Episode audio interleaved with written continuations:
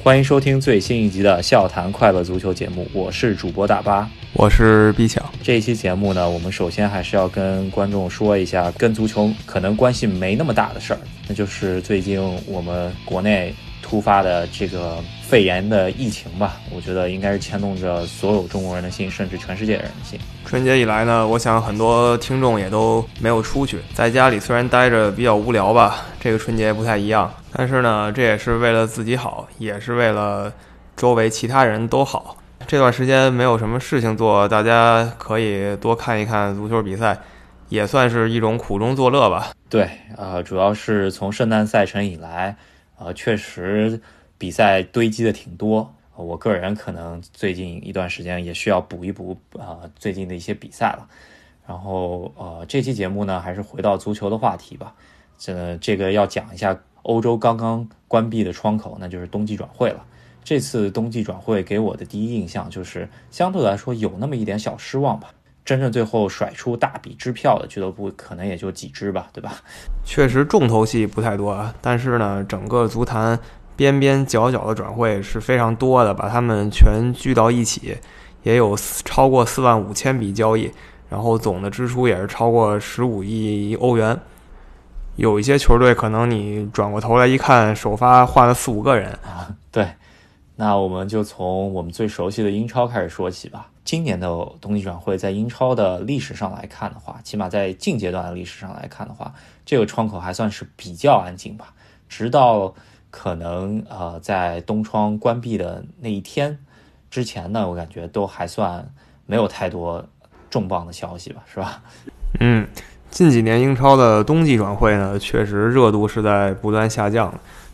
你转过头看十年前，一零年、一一年那段时间，非常的狂热。主要原因还是因为当时曼城队强势进入欧洲足坛，进入英格兰足坛，然后疯狂挥舞支票部。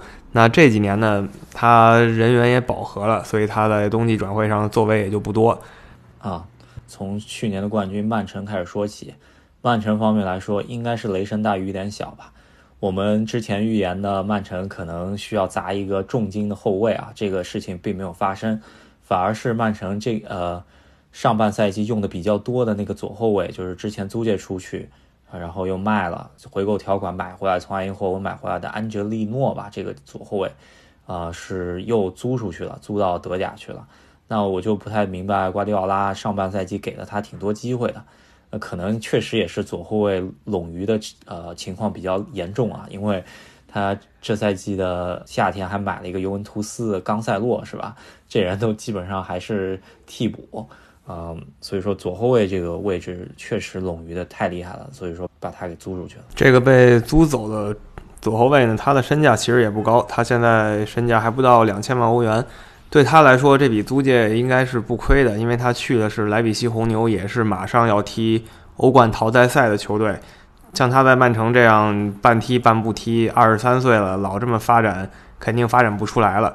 那除去这个人呢，曼城的整体转会让人比较失望，还是在于中后卫位置上没有补强。他现在一队中就只有三个中后卫，这三个中后卫呢，又其中有人不受主教练信任。那球迷们非常迫切的希望他再买一个拉波尔特一样的中后卫。当年拉波尔特也是冬天的时候加盟曼城的，但是这笔交易呢，在这个冬天没有发生。那我觉得曼城本赛季的英超局面来说，应该是希望不大了。然后欧冠方面来说，呃，我觉得这条防线跟皇马去 PK 一下，我觉得还是有点难度的。呃，总体来说，对于曼城本赛季的几条战线吧，都不太看好。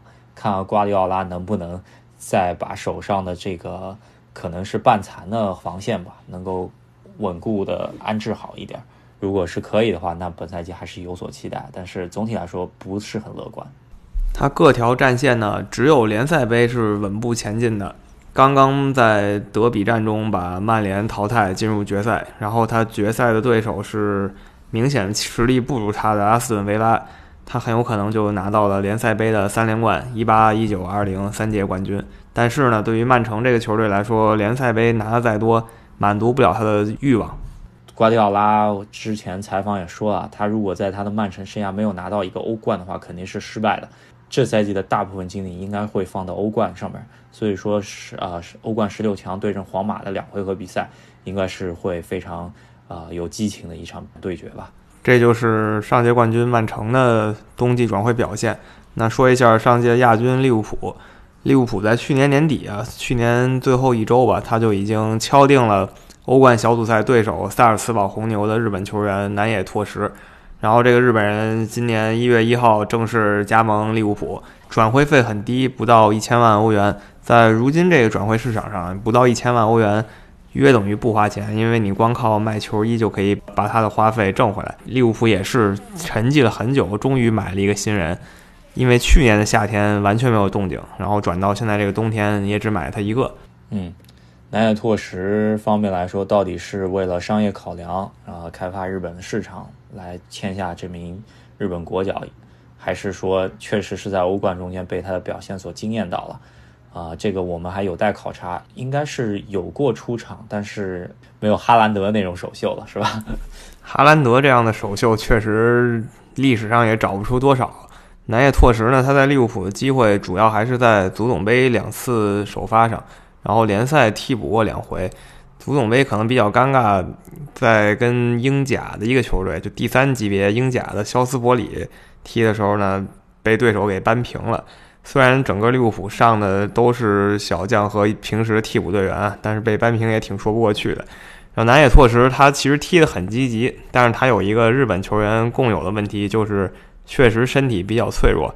他不像孙兴民这样的亚洲球员，在英超对抗上并不吃亏。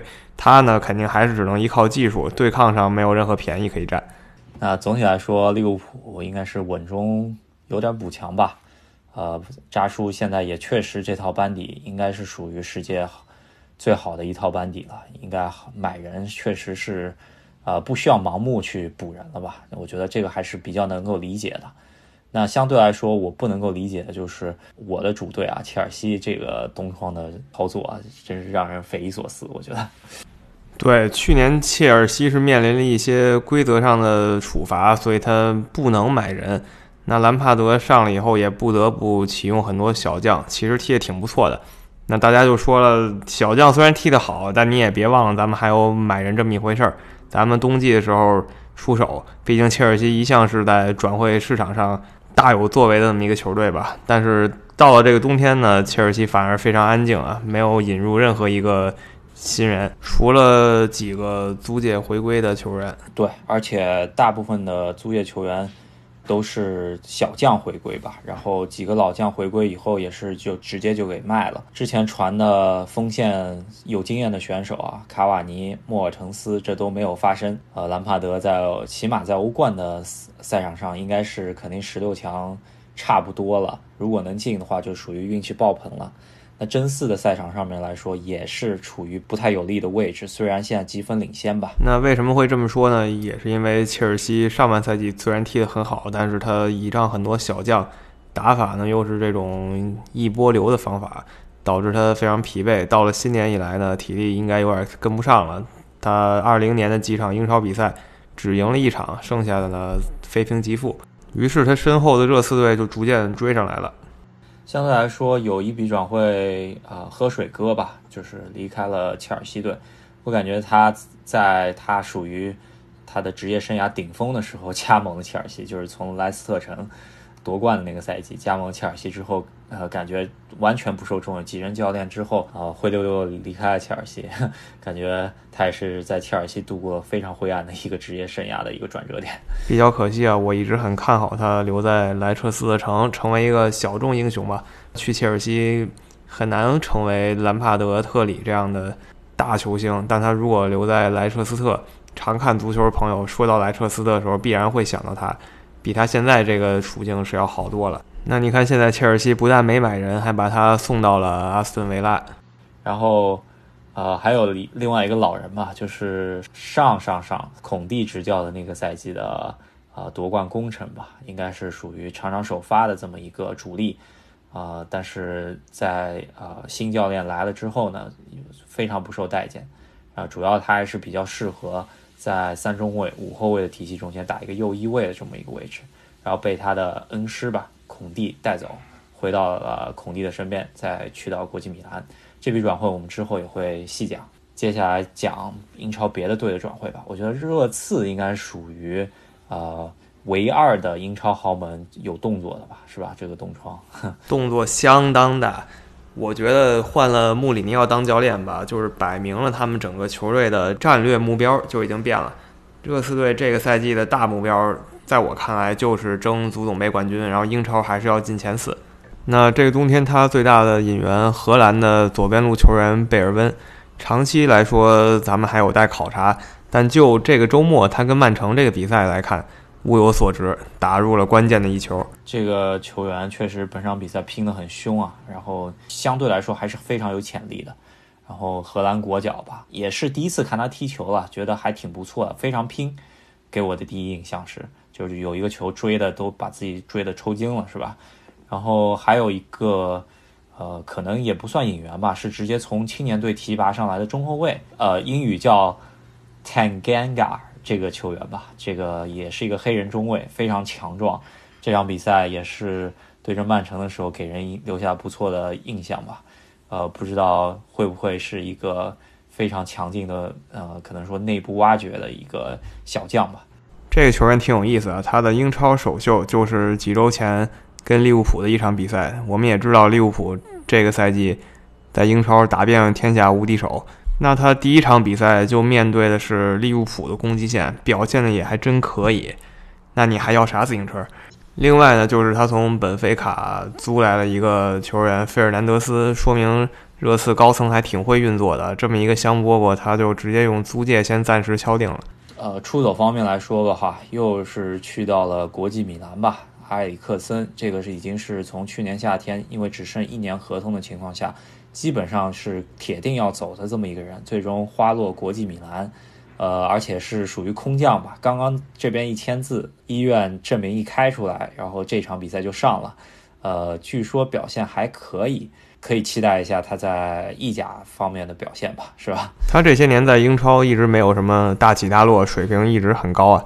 他到了意甲呢，像你说的是空降，几乎感觉就是飞机场打个车直接就去球场比赛了。第一场是替补，然后第二场开始首发，说明孔蒂还是非常信任他的。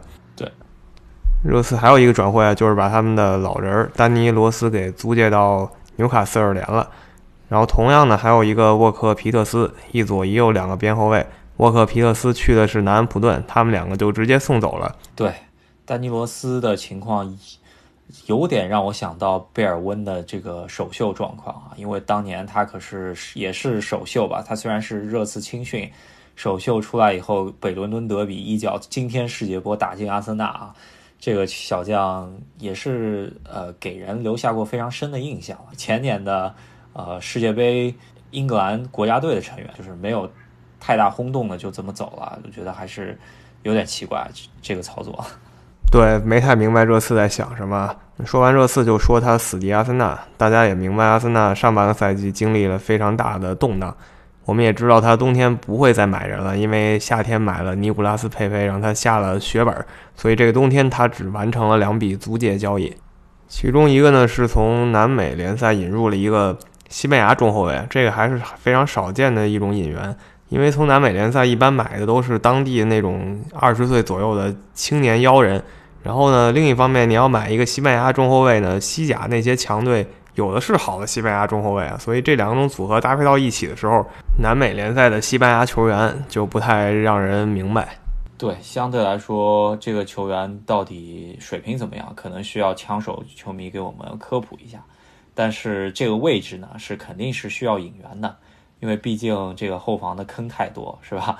呃，现在需要有这么一个人来填坑。那这个球员到底能不能填上这个坑呢？还有待考察一下。后防线上面另外一个补强吧，右后卫是应该是属于英超的一个非常资深的这么一个球员吧。南安普顿的是应该是他的首发。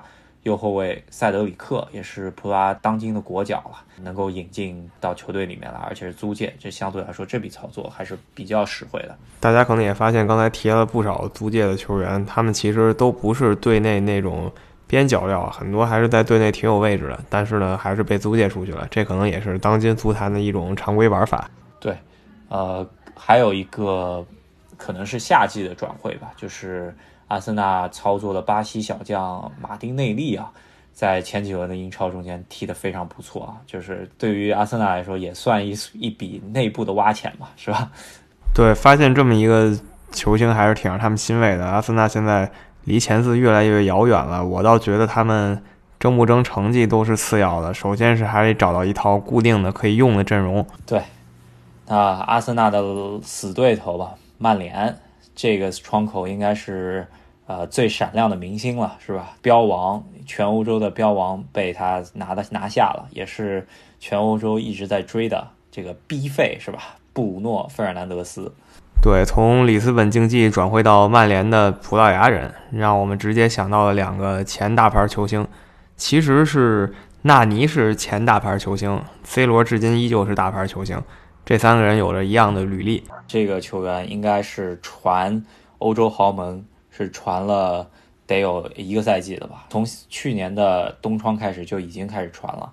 这个球员其实在葡萄牙联赛的数据非常漂亮。第一场比赛就直接首发了，虽然第一场比赛没有太绝佳的表现吧，还有待考察一下能不能打出这个身价，毕竟身价很高啊，是吧？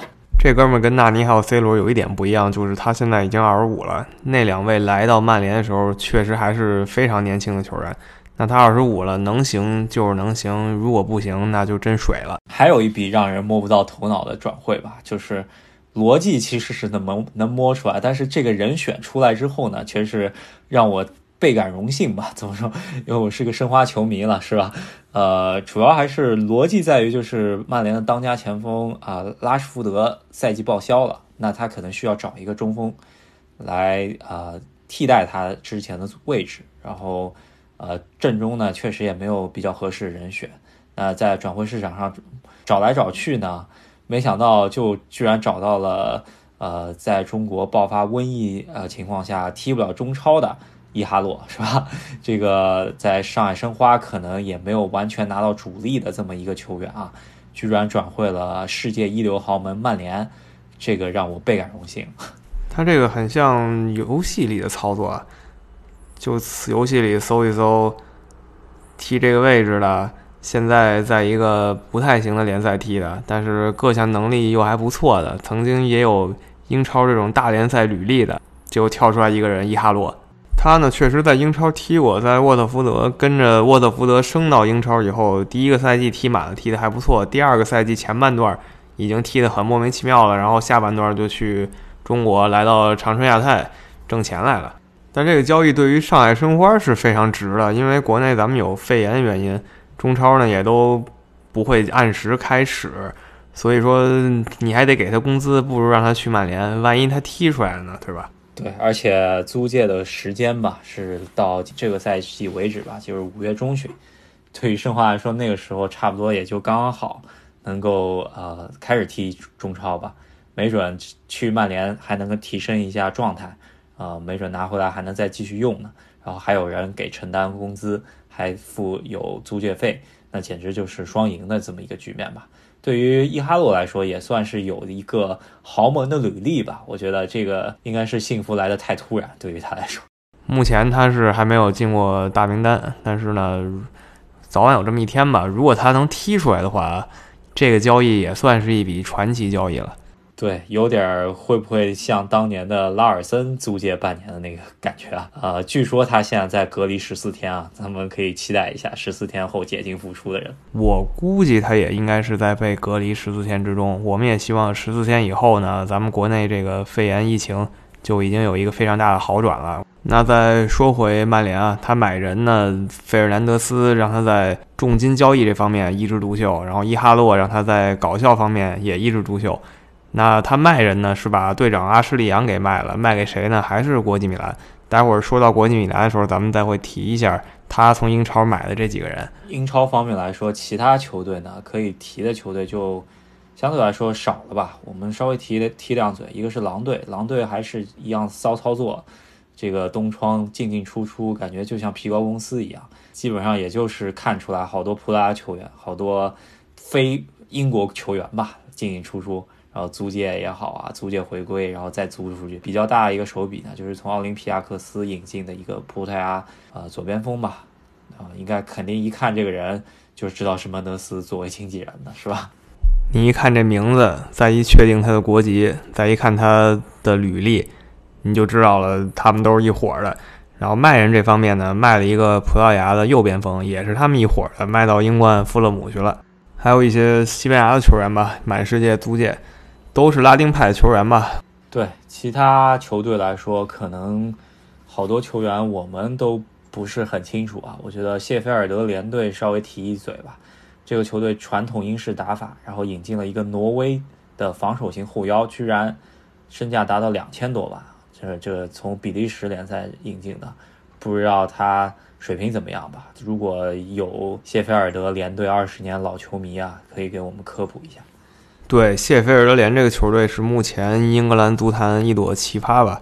他全队除了你刚才说这挪威人新来的挪威人以外，他的整套主力框架。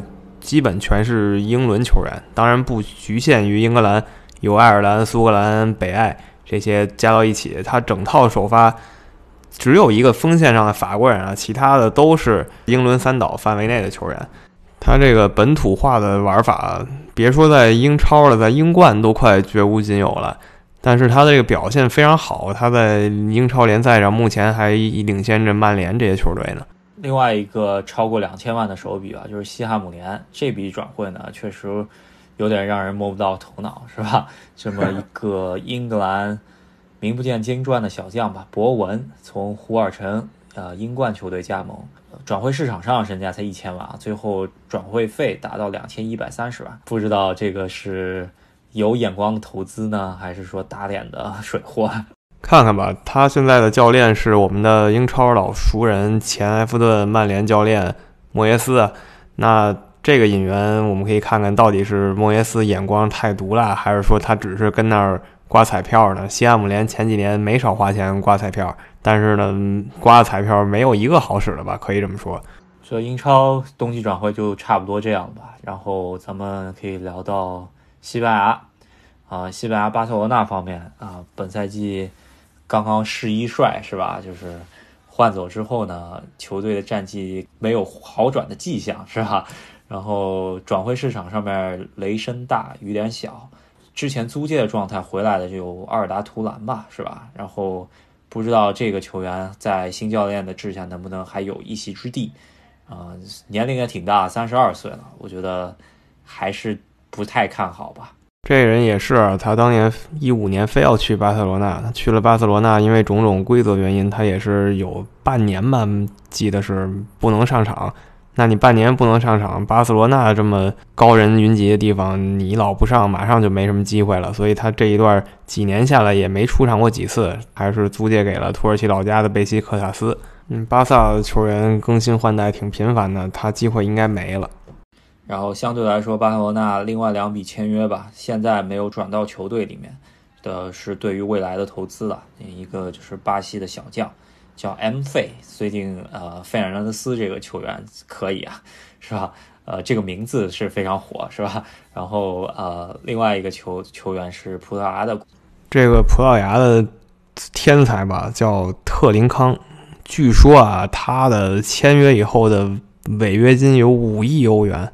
五亿欧元，试想一下，由此可见啊，他的引援基本都目标瞄在下一个转会窗，不是现在这个。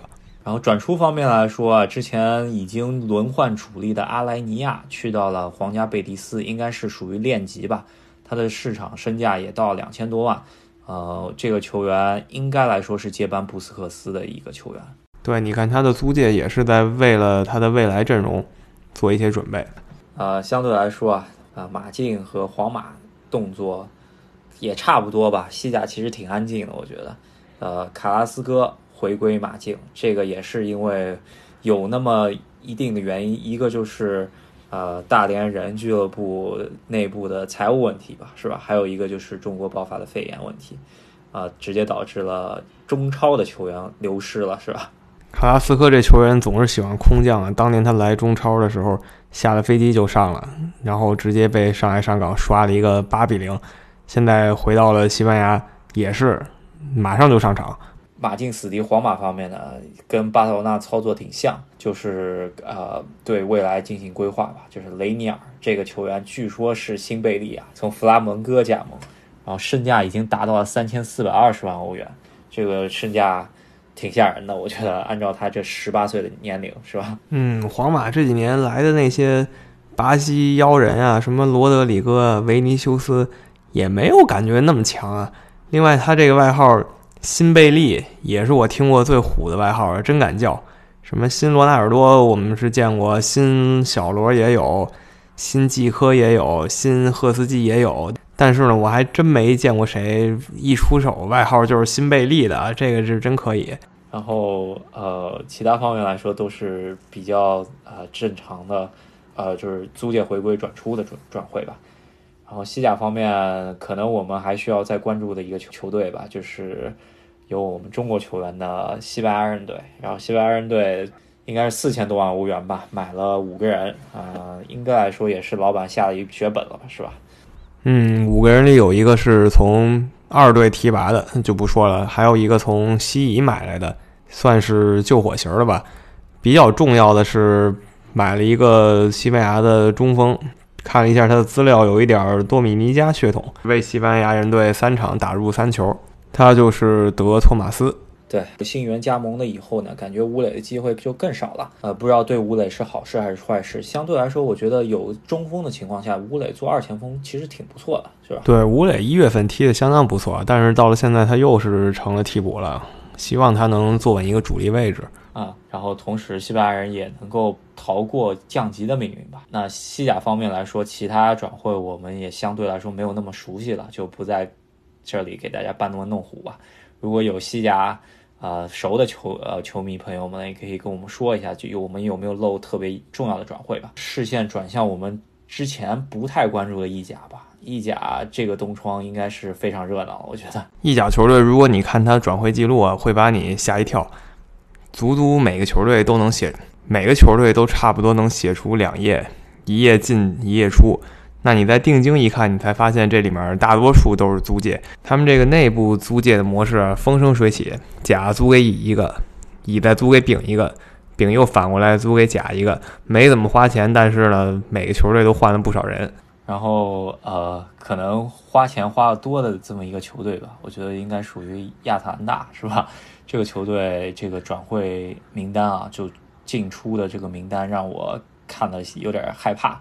这个直接就是进十几人，出十几人，是吧？这这比狼队还皮包公司这么一个球队。然后呃，又去仔细看了一下新闻啊，起码是在上赛季啊，亚特兰大这个球队在外出租七十六人，成为了欧洲的第一大出租车公司。当然，这七十六人肯定不能全是一队的了。加上青训七十六吧，但他一队本身也租出去得有两位数个人，你总感觉他在搞什么黑色交易，但是你没有证据。对他这赛季转入的这么一个球员吧，我觉得最大牌应该就是哥伦比亚中锋吧，啊，从桑普多利亚转入的这么萨帕塔是吧？应该。呃，意甲老人了，嗯，不知道状态怎么样啊？就是确实看意甲看的不多。离队方面啊，除了说亚特兰大租出了很多球员以外，他跟尤文图斯有一笔直接的人员进出。尤文图斯砸了三千多万买了他一个瑞典小将，名字翻译过来应该是叫库卢斯维斯基啊，可能以后还会变。我们一看亚特兰大倒腾这么半天，反倒还赚了不少钱啊，这皮包公司没白开。哼，然后。呃，不知道他的欧冠能不能实力加强吧，是吧？然后这边再看一下别的球队啊，确实这个名单确实非常长。呃，我们还是从几大豪强开始说起吧。我觉得不得不说的肯定就是国际米兰了，是吧？这国际米兰现在已经组了半个英超队了，是吧？国际米兰啊，通过去年夏天和现在这个冬季转会窗，集齐了英超五大名将。这五个人，如果你看英超联赛的话，不可能不认识。分别就是刚才提到过的热刺正值当打之年的名将埃里克森，曼联的老队长阿什利杨，在切尔西踢了七八年，但是可能被租出去五六年的摩西，还有去年夏天引进的曼联锋霸卢卡库和曼联当年重金引进却没有踢出来的桑切斯。那这英超五人组啊，一起聚首国际米兰，挑战意大利联赛。这里可能就桑切斯之前踢过意甲啊，是。然后可以想象得到孔蒂这套用人的方式啊，左边翼位阿什利杨，右边翼位莫塞斯啊，这这简直就是啊神一样的组合。可以想象这个左边传中传到右边，右边传中再传到左边，马上就要啊惊现意甲了，是吧？大家可以期待一下。顺便说一下，大巴说的莫塞斯就是我说的摩西啊，这俩是一个人。当时就是翻译没统一的时候嘛，大家就乱叫，呃呃，一直就有这两种翻译。那传中半天，中间还有一个卢卡库可以用来当这个高点，高点顶下来呢，还有埃里克森可以当这个第二点，画面太美。对，还有大腿桑切斯呢，别忘了。他引进了这么些球员吧，他也出了几个人，比如说那个巴西的后卫巴博萨就出给了巴甲的弗拉门戈，这弗拉门戈也是去年年底跟利物浦在世俱杯上踢了半天那个球队。除去他以外呢，就剩下一大堆租借。往那不勒斯这些强队租的也都有，对，然后还有租给纽卡有一个人吧，然后呃，尤文图斯方面呢，就是唯一的买入啊，就是对于青训的呃一个补充吧，就是右边路的你刚刚所说的从亚特兰大弄来的三千多万的小将，然后转出比较多吧，尤文图斯东窗转出应该来说也是把自己的一些人员冗余的情况给解决了一下。埃姆雷詹转会多特蒙德，这笔转会，呃，三方共赢的一个笔转会，我觉得也是啊。当年埃姆雷詹来到尤文图斯免费加盟的，但是呢，没得到太多机会吧。直到现在，连这个欧冠大名单都给他踢出去了，他肯定想急于离开。到了多特蒙德，首先就是欧冠的机会应该又回来了吧，再有就是回到了他生长的德国，虽然他是土耳其后裔吧，整体环境对他来说都更合适一点。那尤文图斯呢，不太需要他。把他送走没什么不好。另外一个要提的人就是效力尤文多年的曼朱基奇，也是一个天才型球员吧。他现在年纪比较大了，就去了中东开始挣钱了。啊，对，去到卡塔尔，然后没有选择来到中国吧。我觉得如果他来中超的话，应该还是能够风生水起一把的。有点可惜，我觉得本赛季的意甲争夺其实还是焦灼的吧，对吧？国米在补强之后。在买了孔蒂钦点的这些人之后呢，感觉还是可以跟萨里的尤文图斯争一波的，是吧？两个前车名帅，是吧？来争一争这个意甲。那意甲这几大豪门没说 AC 米兰，AC 米兰至今还是在这个阵痛状态之中。冬天比较大的引入，居然还是老将伊布啊！伊布回来以后不辱使命，进了两个球了，挺厉害。他送走的球员呢，有一个就是苏索。苏索在米兰踢过一段时间好球吧，但他最近不太行了，位置也被其他后起之秀取代，就回到西班牙去了塞维利亚，也是租借。然后还有之前寄予厚望皮亚特克，还有之前一直是主力的尔罗，是吧？这个瑞士国脚，呃，基本上看了一下，也是前几年的主力阵容慢慢淡出了，说明米兰 也是对于他这两年的不作为吧。可能也是想呃做一个告别，我觉得。对，希望米兰赶紧找回自我吧。七次欧冠球队怎么能老跟这个联赛中游混呢？然后那不勒斯方面就是更动荡了，这个好多球员已经不太认识了，我们相对来说也没有那么熟悉了。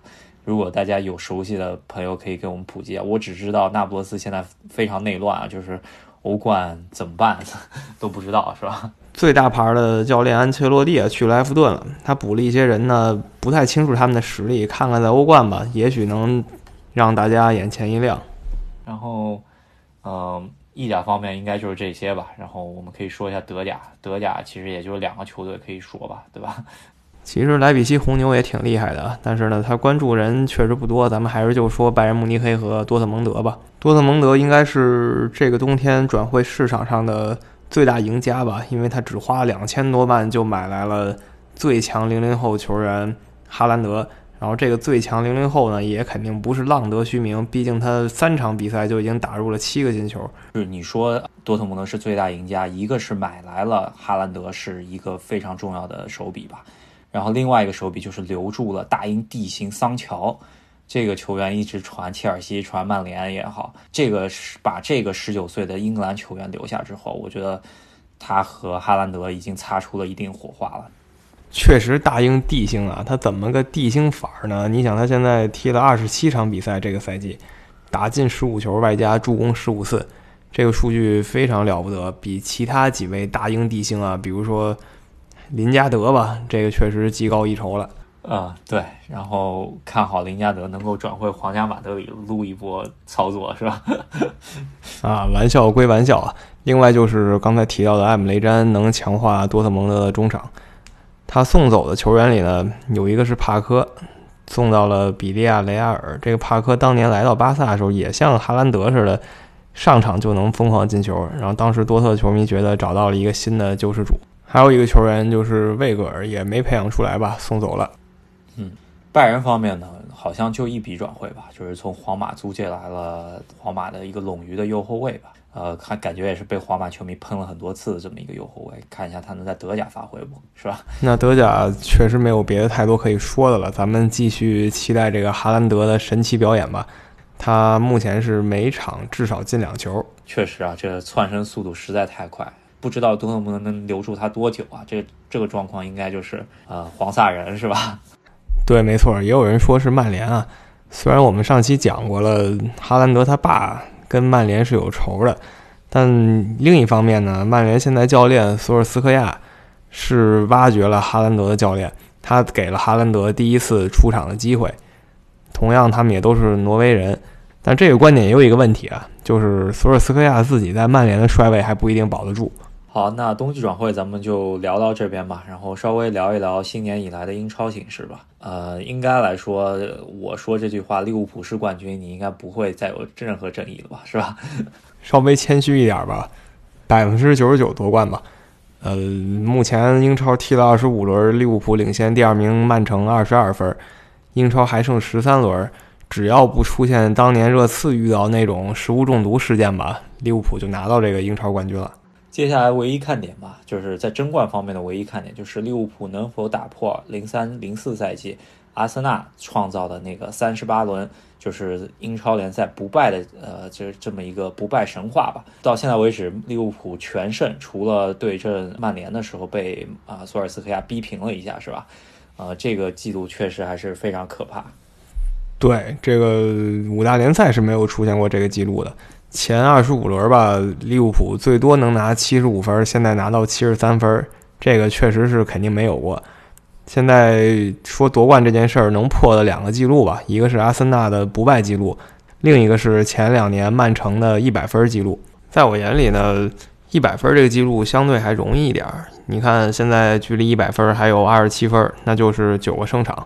利物浦在十三场比赛里赢下九场。这个问题应该不大，所以一百分这个记录是非常可以期待的。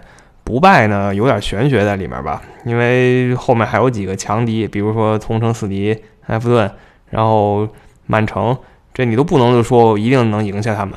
而且后面还有欧冠要踢，可能足总杯也会走更远，这些都会衡量一下的。没人能就拍着胸脯说我就不败了，这个太难。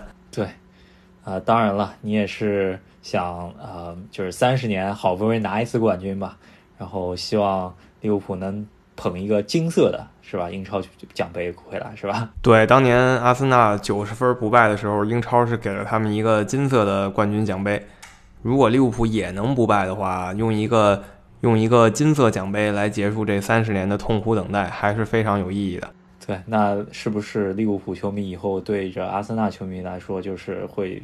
把阿森纳那一段光辉往事彻底给血呃洗干净了，是吧？对，阿森纳球迷我估计还是挺慌的吧，因为欧冠上没有作为，欧联上也没有突破，导致全世界阿森纳球迷这么些年来最津津乐道两件事，一个还是那年不败，再加上一个四十九场英超不败。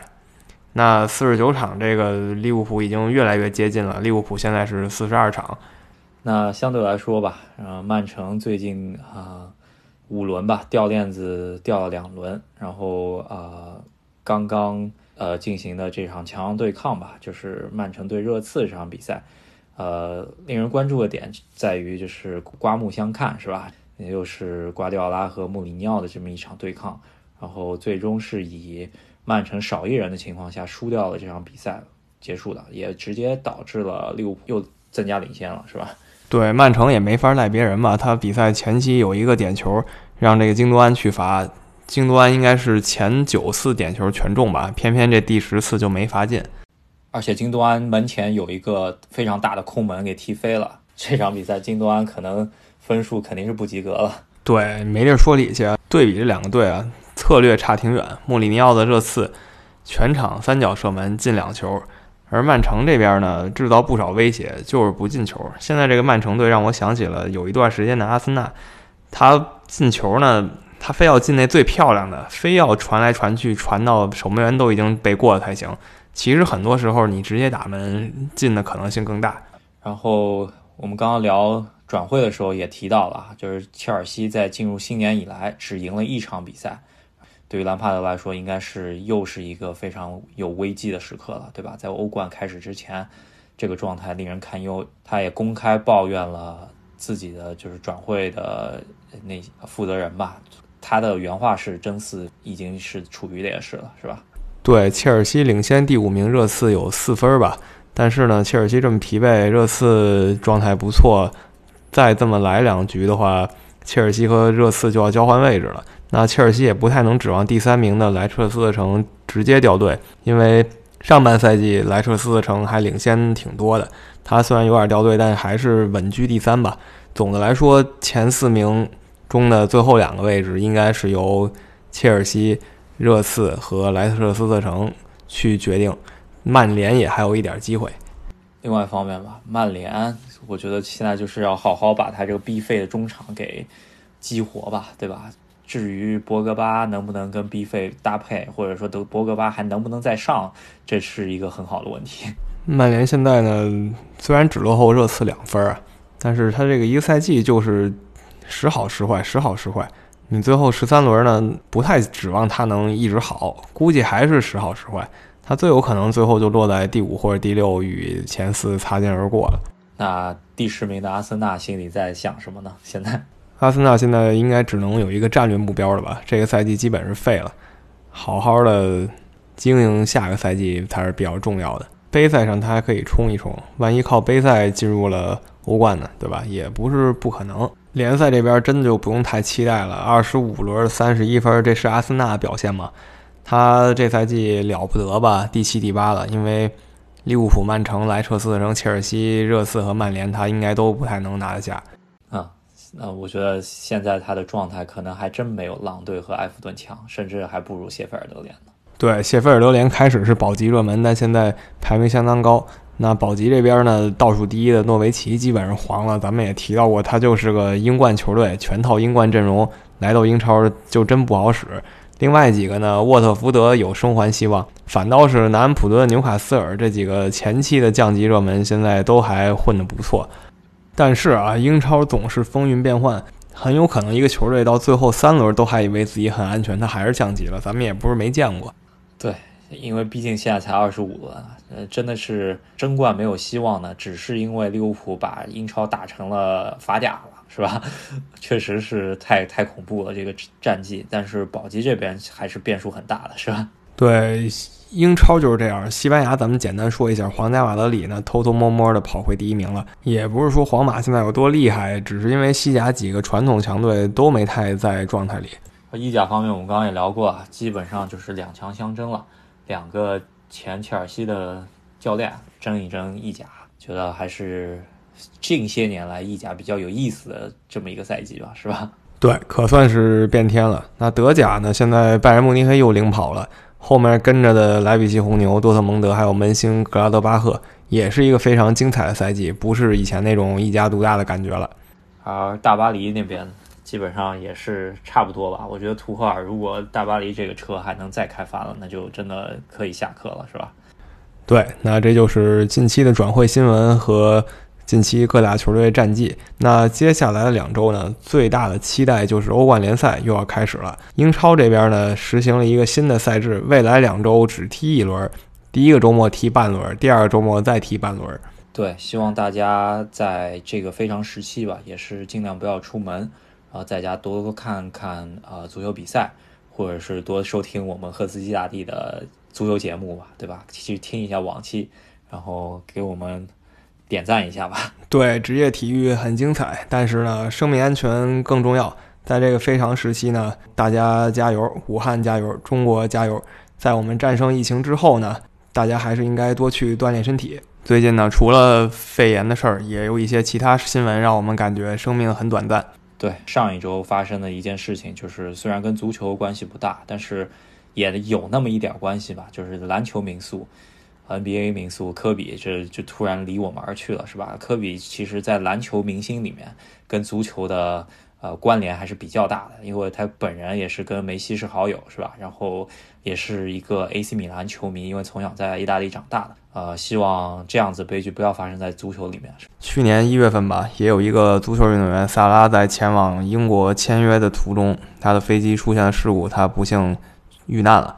我们也希望这种事情以后越来越少吧。